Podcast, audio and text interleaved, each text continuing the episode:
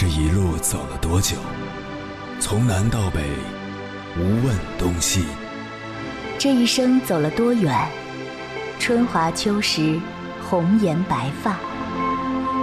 也曾鼓起勇气，奔向不曾到达的地平线。也曾迷失方向，受困于爱恨情仇的漩涡。当夜幕降临，一切归于沉寂。有人正迎着月光，踏遍千山万水，为你而来。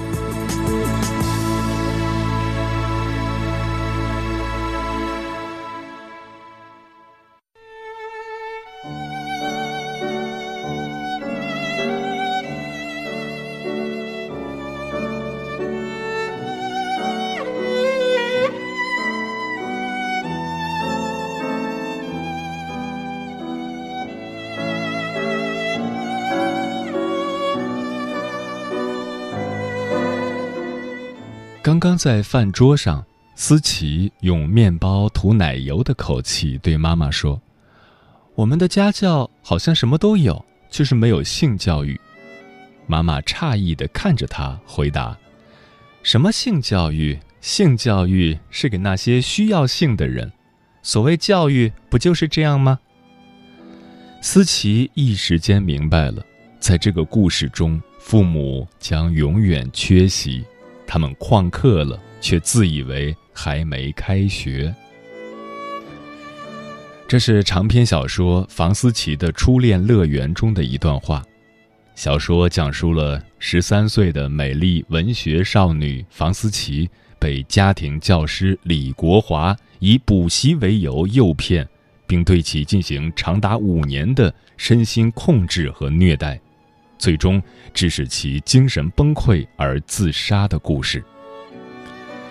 更让世人警醒的是，这部小说是作者林奕涵的自传。同房思琪一样，林奕涵幼时遭到老师性侵的记忆，始终如恶魔缠绕着他的生命。二零一七年，年仅二十六岁的林奕涵在自家卧室上吊自杀。而他这部气血书旧的绝笔小说，至少应该唤起所有父母的注意和反思：我们对孩子的照顾、保护和教育真的足够了吗？多少父母和房思琪的父母一样，给了孩子最好的物质条件，却从不和孩子谈性，甚至谈性色变。当孩子问起“我从哪里来，爸爸妈妈怎么生出的我”时，尴尬回避，蒙混过关。多少父母认为性教育应该到了青春期，孩子生长发育了再进行。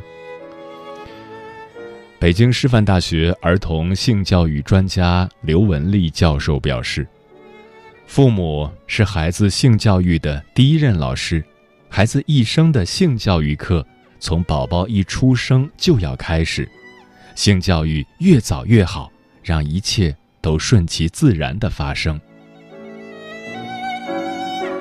而如今越来越多的儿童性侵事件，也在不断的提醒着我们：儿童性教育亟待普及。这不仅涉及儿童的心理健康，更关乎孩子的生命安全。我们需要保证，当孩子在遇到侵犯时，有能力识别并保护好自己。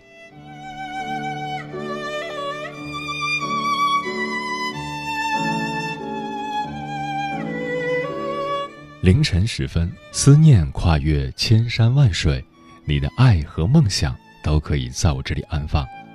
各位夜行者，深夜不孤单。我是迎波，绰号鸭先生，陪你穿越黑夜，迎接黎明曙光。今晚跟朋友们聊的话题是：说说孩子的性教育。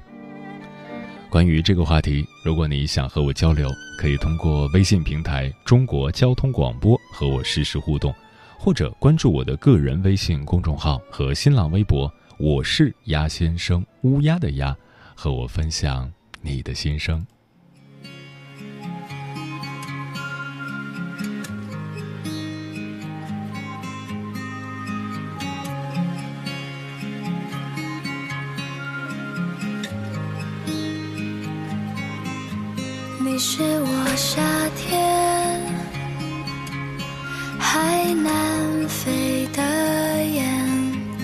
不习惯停歇？那是你的世界。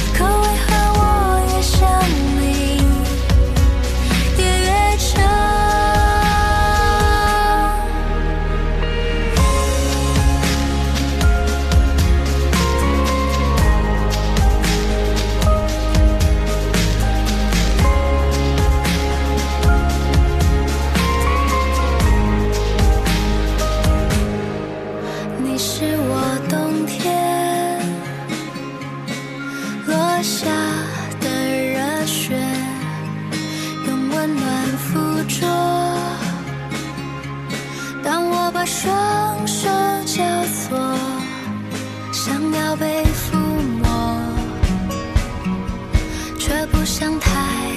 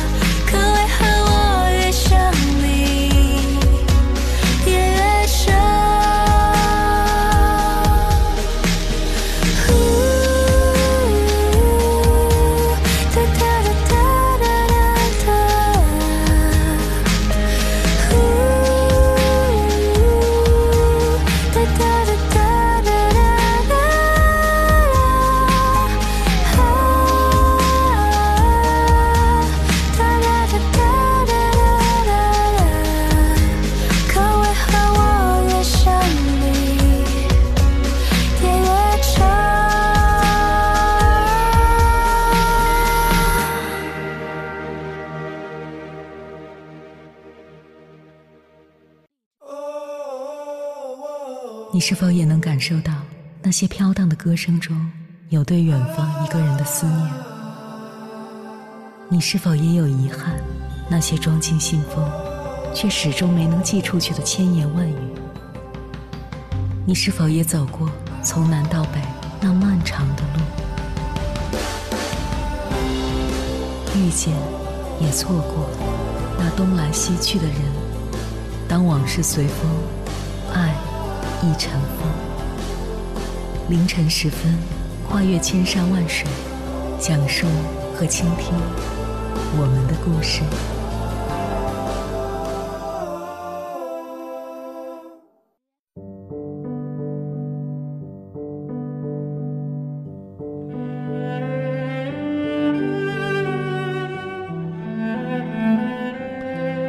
面对儿童性教育的难题，童话大王郑渊洁从2001年开始就创作了一系列的童话故事。我们来看看他对这个问题的独特见解。接下来跟朋友们分享的文章选自《皮皮鲁总动员》，名字叫《谁说性教育很难开口》。郑渊洁只拿两种食物，就给三岁的郑亚琪上完了性教育课。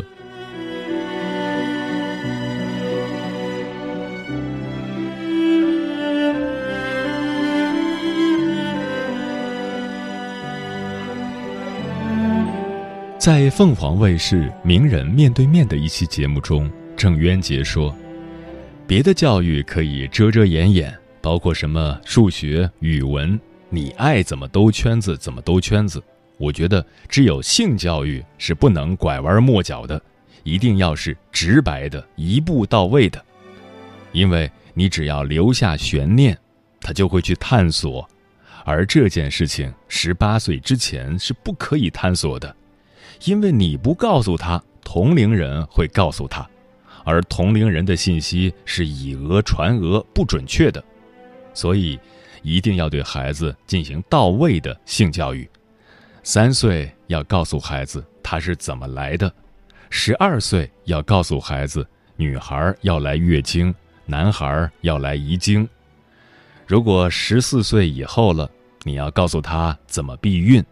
十八岁以后要告诉孩子，你已经长大成人了，什么能做，什么不能做，不要因一时冲动而犯罪，更要学会如何保护自己，防止被他人性侵。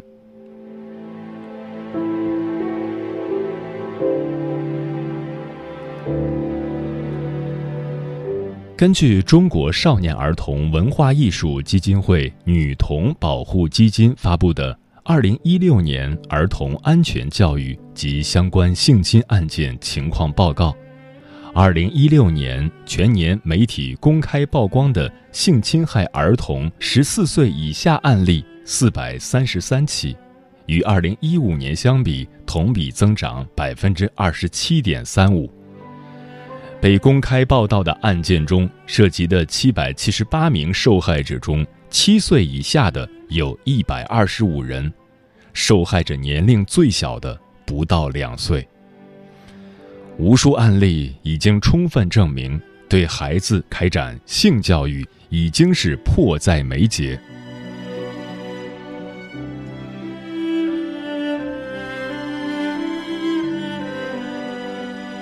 郑渊洁说：“他之所以有今天，全要归功于父母。”他们从小就鼓励自己学习和探索各种知识。郑渊洁在《朗读者》节目中分享过自己和父亲的故事。父亲总是半夜偷偷为他的钢笔灌墨水儿。父亲曾问郑渊洁：“你一个人能把《童话大王》月刊写多少年？”郑渊洁说：“只要您和我妈妈活着，我就一直写下去。”父亲说。只要你一直写下去，我和你妈妈就一直活下去。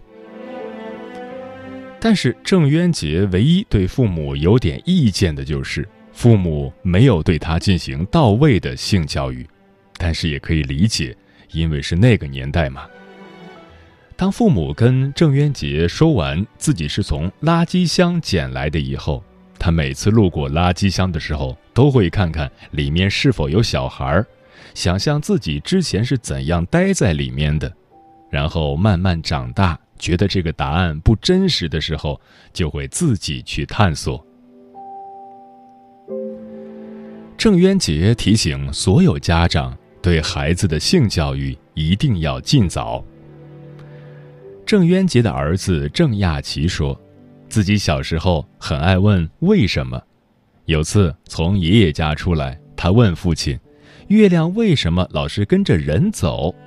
郑渊洁却说：“这个问题不重要，我跟你说个更重要的问题。”说着，他拿出准备已久的香蕉和面包圈演示起来。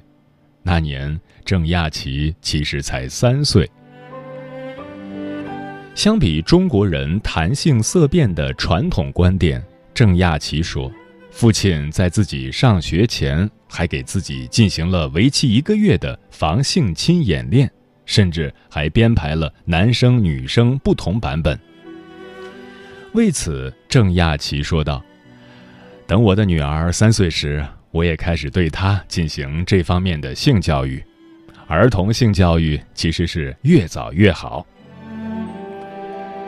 小时候，郑亚琪上网很早，那时候郑渊洁就不担心他上所谓的不健康网站，因为他觉得儿子知道这种事，不好奇。只有不知道的人才会削尖脑袋往里面钻。因此，性教育的核心是消除孩子对性的羞耻感，将它正常化。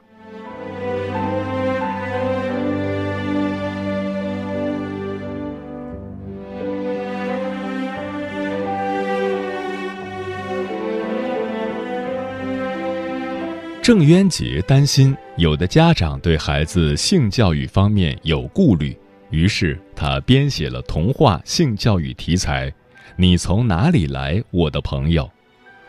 他一直在尝试用童话的方式对孩子进行性教育，他希望中国所有的父母都能告诉孩子这两个童话故事。第一个故事是讲给男孩听的。每位男孩都是白马王子，每位白马王子都拥有一把魔法钥匙。这把魔法钥匙是用来开启你未来的公主的宫殿的。父母，请告知公主的宫殿是什么，以及她在公主身上的位置。魔法钥匙像孙悟空的金箍棒那样，能变大，能变小。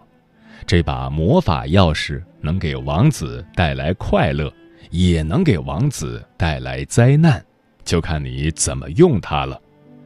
有一点必须告诉你，在公主十八岁之前，你最好不要用你的钥匙去开启公主的宫殿；在公主十四岁之前，你绝对不可以使用魔法钥匙去开启她的宫殿。否则，你会由王子变成魔鬼，并因此被关进监狱。魔法钥匙的学名叫阴茎，请保护好你的魔法钥匙，就像足球运动员在对方发任意球时用双手交叉保护自己的魔法钥匙那样。此外，切记在你成年之前。你不能允许任何人玩弄你的魔法钥匙。再有，在任何时候未经公主同意，你使用魔法钥匙开启公主的宫殿，你就从王子变成魔鬼了。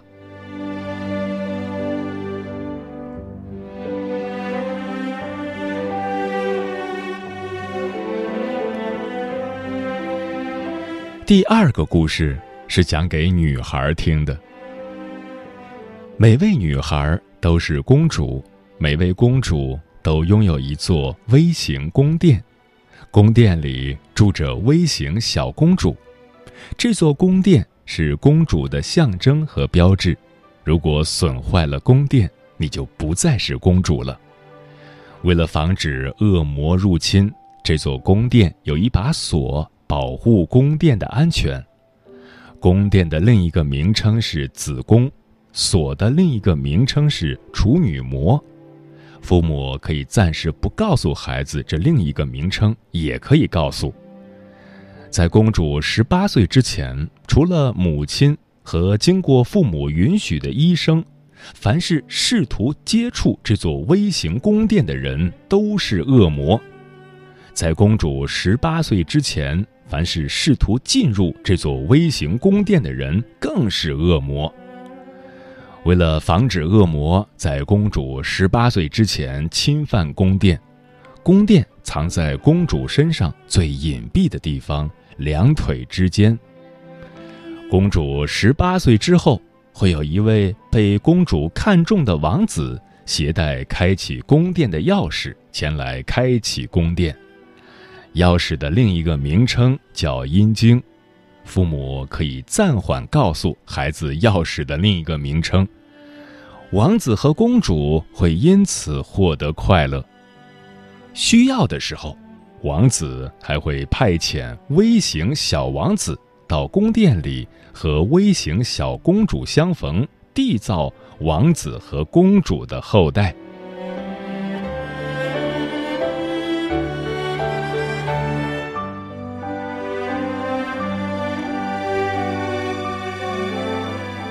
郑渊洁说：“家长如果感觉自己做的还不够，一定要教会孩子说一句话，那就是：万一有坏人要摸你或者脱你衣服的话，你就大喊一声：‘我还不到十四岁，你要坐牢的。’这样，一般情况下，坏人都会住手的。”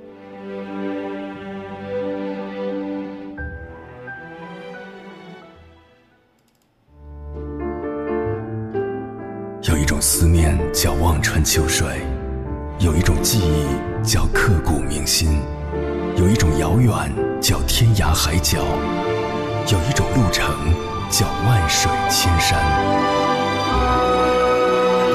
千山万水只为你，千山万水只为你，正在路上。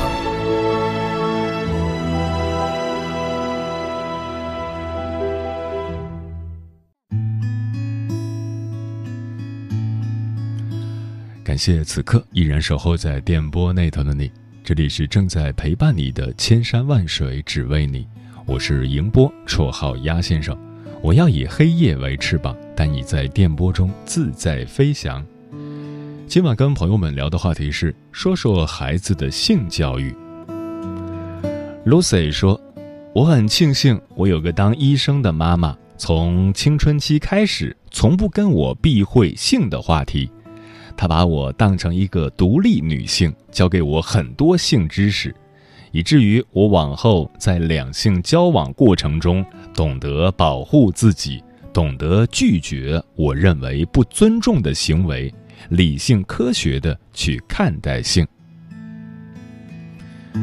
西柚小妞说：“说来惭愧，大三我才知道女性的身体构造。”才知道大姨妈和小便不是同一个地方。其实我本来是有机会知道的。小时候看《今日说法》关于性侵的案件，里面会有类似“会阴部”“阴道”这样的词，我就问我妈妈是什么意思。我妈妈就一句话打发我说：“那是尿尿的地方。”叔叔说。初中的时候就听到过身边某些同学不小心怀孕被迫退学，那时候每周一节的生理课也没有重视，只是拿来自习当摆设。如果有好好上，或许就会少很多初中女生怀孕要打胎这样的事了吧。出来上班后在医院工作，每次看到有小女孩自己怀孕了还不知道。就感到中国性教育的悲哀了。福回说：“过年家庭聚会时，我亲眼看见过上小学三年级的堂弟在抱两岁的侄女时，用手指往她的下体戳。我当时狠狠的瞪了他一眼，才停手。真的感觉性教育宜早不宜晚。”彩虹妈妈说：“去年秋季开学时，我咨询女儿的班主任，问学校有没有生理卫生课，老师说没有。于是我表达了希望学校给孩子上一堂青春期科普课的意愿。毕竟四五年级的女娃也开始悄悄发育了。班主任老师很重视，马上反映给校领导，学校响应也很及时，在十一国庆后。”就开了一堂针对高年级女生的青春期启蒙课，并说以后每年开一次课。我女儿上完课很开心，悄悄地问了我很多问题。大人不教，孩子肯定会从其他渠道了解到扭曲的性知识，所以学校和家庭一定要及时教育。性教育。不是让孩子变得不知廉耻，也不是没有分寸的教孩子性知识，而是告诉孩子正常的生理现象，让孩子学会保护自己。一些父母觉得孩子还小，担心对孩子进行性教育太早，其实这种担忧毫无必要。北京林业大学教授方刚曾指出，性教育应该自出生开始，终于生命结束。他说，出生零岁就有性教育，父母亲密关系的实践，原生家庭的状态，对孩子就是一种言传身教的性教育。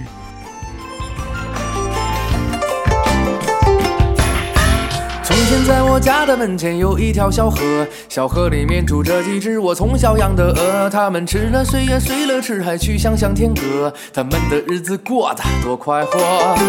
就在河的对面住着美丽的小嫦娥，小嫦娥家里每天晚上都会生篝火。哎呦，我的鹅来，就请你们，请你们帮帮我，让我在你们身上写支歌。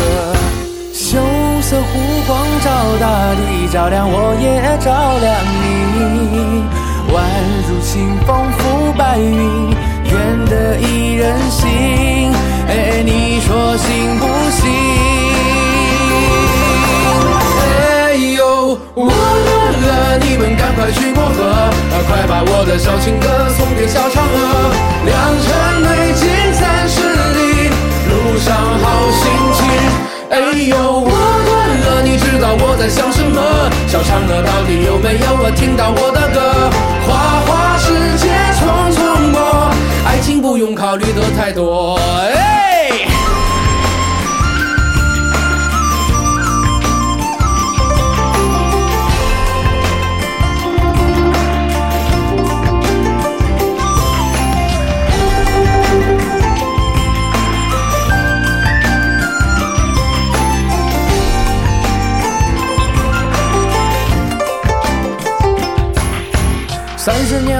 是我家门前那条河，小河里面住着依旧是我家养的鹅。虽然河对面的小嫦娥已变成老婆婆，如今她在我家洗锅。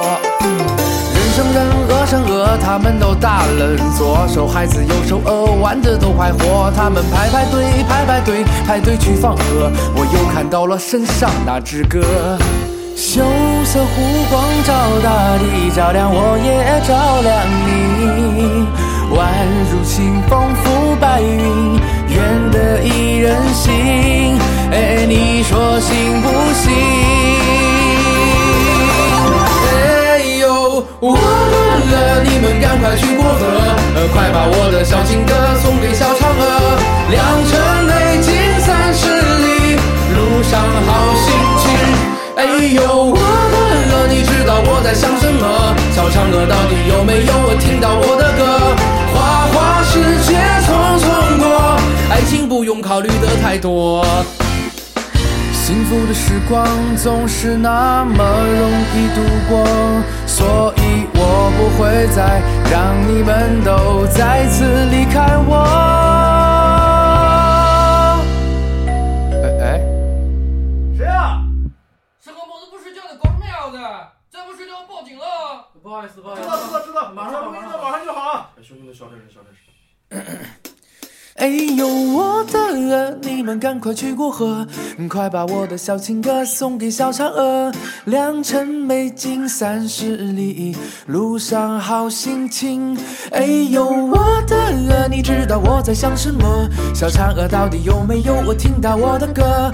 花花世界匆匆过，爱情不用考虑的太多。